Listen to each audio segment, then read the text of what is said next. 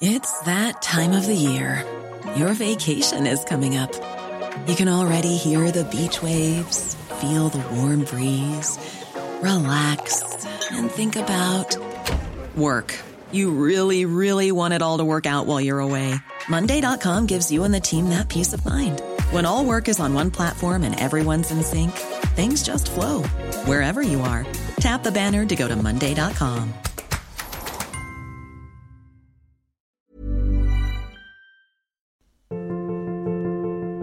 10 minutes de géopolitique où nous allons évoquer la contre-offensive en Ukraine, essayer de voir ce que l'on peut en tirer et ce que l'on peut en, apprendre.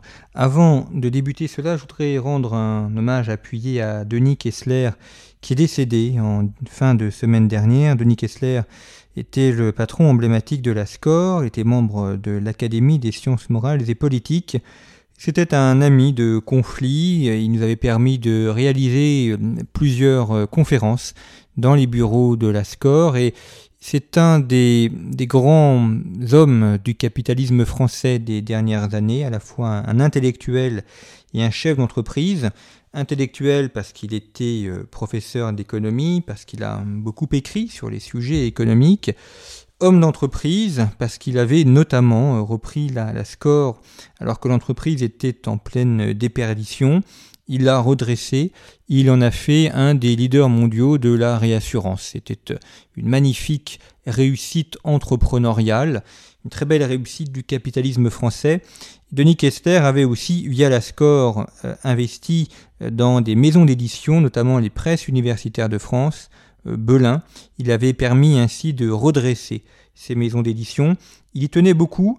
Euh, il l'avait fait d'ailleurs un peu contre son conseil d'administration qui ne voyait pas trop l'intérêt d'investir dans des maisons d'édition, mais il l'avait fait parce qu'il avait compris que l'intelligence, la recherche doivent aller de pair avec euh, l'action économique, avec l'entrepreneuriat, et qu'il ne faut pas les opposer, mais il faut au contraire les allier y avoir un, un homme d'entreprise, un chef d'entreprise qui a développé, qui a réussi, son entreprise, qui se, le voir élu à l'Académie des sciences morales et politiques en 2016 était euh, une très bonne nouvelle, justement dans cette alliance du monde intellectuel, du monde universitaire et du monde de l'entreprise qui euh, bien trop souvent s'ignore, voire même malheureusement se déteste. C'est donc une grande perte à la fois pour le monde universitaire et pour le monde économique.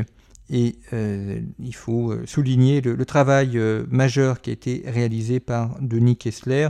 Je vous invite d'ailleurs, si vous voulez un peu connaître ses travaux, à aller sur le site de l'Académie des sciences morales et politiques, où il y a un, très beau discours qu'il avait prononcé sur la notion de risque et d'investissement, discours majeur qui permet de rentrer un petit peu dans sa pensée. Alors revenons maintenant sur les questions ukrainiennes. Euh, l'émission est enregistrée le 12 juin. C'est toujours important évidemment quand on fait de l'analyse d'actualité de bien dire de quel jour on parle parce que je ne présume pas de ce qui va se passer. Quelques remarques préliminaires. Les Ukrainiens n'emploient pas le terme de contre-offensive. C'est un terme qui est employé par les Occidentaux dans les commentaires que l'on fait, mais qui n'est pas employé par les Ukrainiens. Ce qui est assez malin de leur part, puisque si jamais cela venait à échouer, ils pourraient toujours dire que ce n'était pas la contre-offensive, et donc que la contre-offensive serait à venir. Ils n'emploieront le terme de contre-offensive probablement que lorsque celle-ci aura réussi, ou lorsque la réussite de celle-ci sera effective. Et donc c'est un élément qu'il faut avoir à l'esprit lorsque l'on lit la presse, lorsque l'on regarde l'actualité, cette offensive, cette contre-offensive, appelons-la comme ça, elle se joue à la fois sur le terrain militaire, mais elle se joue aussi et de manière tout aussi importante sur le terrain de la guerre informationnelle et sur le terrain du discours et des mots qui sont employés. C'est le cas d'ailleurs depuis le début de cette guerre en Ukraine, depuis l'offensive de mars 2022. Mais c'est encore plus vrai aujourd'hui. On le voit d'ailleurs avec la question du barrage qui euh, a été endommagé le 6 juin dernier.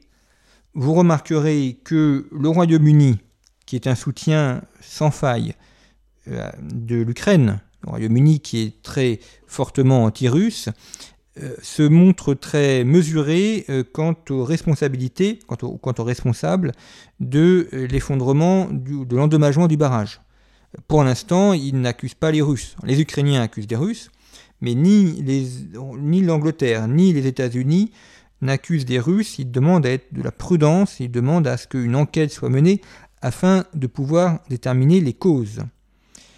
Le site La Vigie a publié une très bonne analyse réalisée par un ingénieur en hydrologie sur le, barrage qui émet plusieurs hypothèses. La Vigie est dirigée par le général Olivier Kempf qui écrit régulièrement dans les colonnes de conflit. Nous avons repris également cette étude sur le site de conflit et l'hypothèse qui est étudiée est celle d'un accident.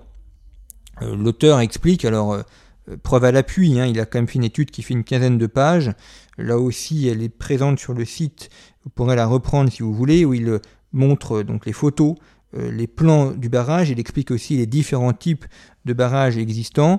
Et lui, ce qu'il avance comme hypothèse, c'est que le barrage était déjà fortement endommagé. On a d'ailleurs, on le voit, il y a eu déjà des, éléments qui se sont effondrés auparavant et qu'il y aurait eu euh, probablement un trop-plein du barrage, enfin même on en est certain, le barrage était trop plein, il n'a pas été vidé, et euh, la pression du trop-plein plus un endommagement a pu provoquer cette rupture au niveau des vannes, et donc euh, ce barrage qui a été abîmé.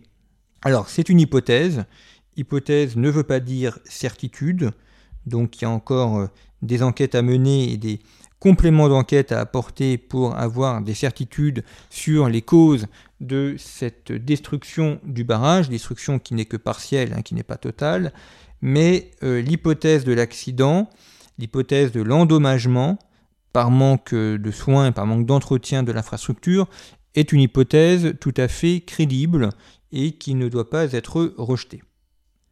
Alors si on revient ensuite à l'offensive, un des éléments qui est évoqué, c'est souvent la question des pertes humaines. Vous remarquerez là aussi que l'Ukraine ne communique pas du tout sur les pertes humaines, ce qui est normal et on le comprend tout à fait. Or, on voit beaucoup de commentateurs, notamment à la télévision, expliquer que les Russes vont se lasser des pertes et qu'il y aura euh, des manifestations de la société civile russe contre euh, Vladimir Poutine. Je pense que c'est un peu prendre ses désirs pour des réalités, c'est un peu être dans la pensée magique. Ça fait un an et demi que l'opération est en, vigueur. Euh, il n'y a pas eu euh, de manifestation particulière contre celle-ci et il n'y a pas eu de position particulière. Si on prend des éléments dans l'histoire, euh, la guerre d'Algérie, c'est 10 morts par jour côté français. Il n'y a pas eu des demandes de la part des Français d'arrêter cette guerre. Alors après, quand on leur demandait leur avis, avec le référendum, ils ont voté majoritairement pour l'indépendance de l'Algérie mais euh, il n'y a pas eu de manifestation monstre contre la guerre. Il y a eu des manipulations du Parti communiste, mais ce n'était pas des manifestations euh, émanant de la majorité des Français. Quand on regarde la Première Guerre mondiale, on est euh, à plus de 100 000 morts par an, 100 000, 150 000 morts par an les, grandes années. Il n'y a pas eu non plus de mouvement anti-guerre, de mouvement demandant l'arrêt des combats. Donc, penser que parce qu'il y a des morts la société civile va se lever et va demander l'arrêt des combats, c'est faire euh, une erreur d'analyse. En réalité, le point important, c'est pas le nombre de morts, c'est la nature de la guerre. Est-ce que la guerre est vue comme quelque chose de vital ou est-ce qu'elle est vue comme quelque chose de secondaire? Quand la guerre est vue comme quelque chose de vital, alors un pays et un peuple sont prêts à faire tous les sacrifices, puisque c'est une question existentielle c'est vaincre ou mourir. Donc on peut euh, mourir en combattant, mais de toute façon, si on ne combat pas, on meurt aussi. Donc quand on a le choix entre la mort et la mort, autant combattre pour avoir une chance de survie. Ça, c'est la logique dans laquelle sont les Ukrainiens aujourd'hui. Ils sont dans une guerre existentielle, ils sont dans une guerre pour défendre leur territoire et leur patrie, et donc ils sont prêts à tous les sacrifices, et le nombre de morts ne compte pas, puisque il y a un enjeu plus important qui est la survie de la nation elle-même, qui était la logique de la France pendant les deux guerres mondiales. Et donc la question qui est posée à la Russie, c'est celle-ci. Tant que la guerre est vue comme une guerre existentielle, comme une guerre vitale, il y aura un soutien de la population. En revanche, si À un moment donné, cette guerre n'est plus vue comme une guerre vitale, comme une guerre qui est absolument fondamentale pour l'avenir même de la Russie, alors là oui, la population pourrait commencer à modifier son regard et, à moins la soutenir. C'est ce qui s'est passé d'ailleurs aux États-Unis avec la guerre du Vietnam. Il y avait un rejet majeur de la guerre du Vietnam, non pas parce qu'il y avait beaucoup de morts, mais parce que pour beaucoup d'Américains, cette guerre du Vietnam était inutile, parce qu'elle ne servait à rien, parce qu'en fait les gens mouraient pour rien. Et ça c'est la grande leçon, une des grandes leçons de la guerre en Ukraine. Un peuple est prêt à mourir à condition qu'il meure pour quelque chose qui en vaut la peine. En revanche, les peuples ne veulent pas mourir pour rien, ils ne veulent pas, à la guerre, se faire tuer pour rien.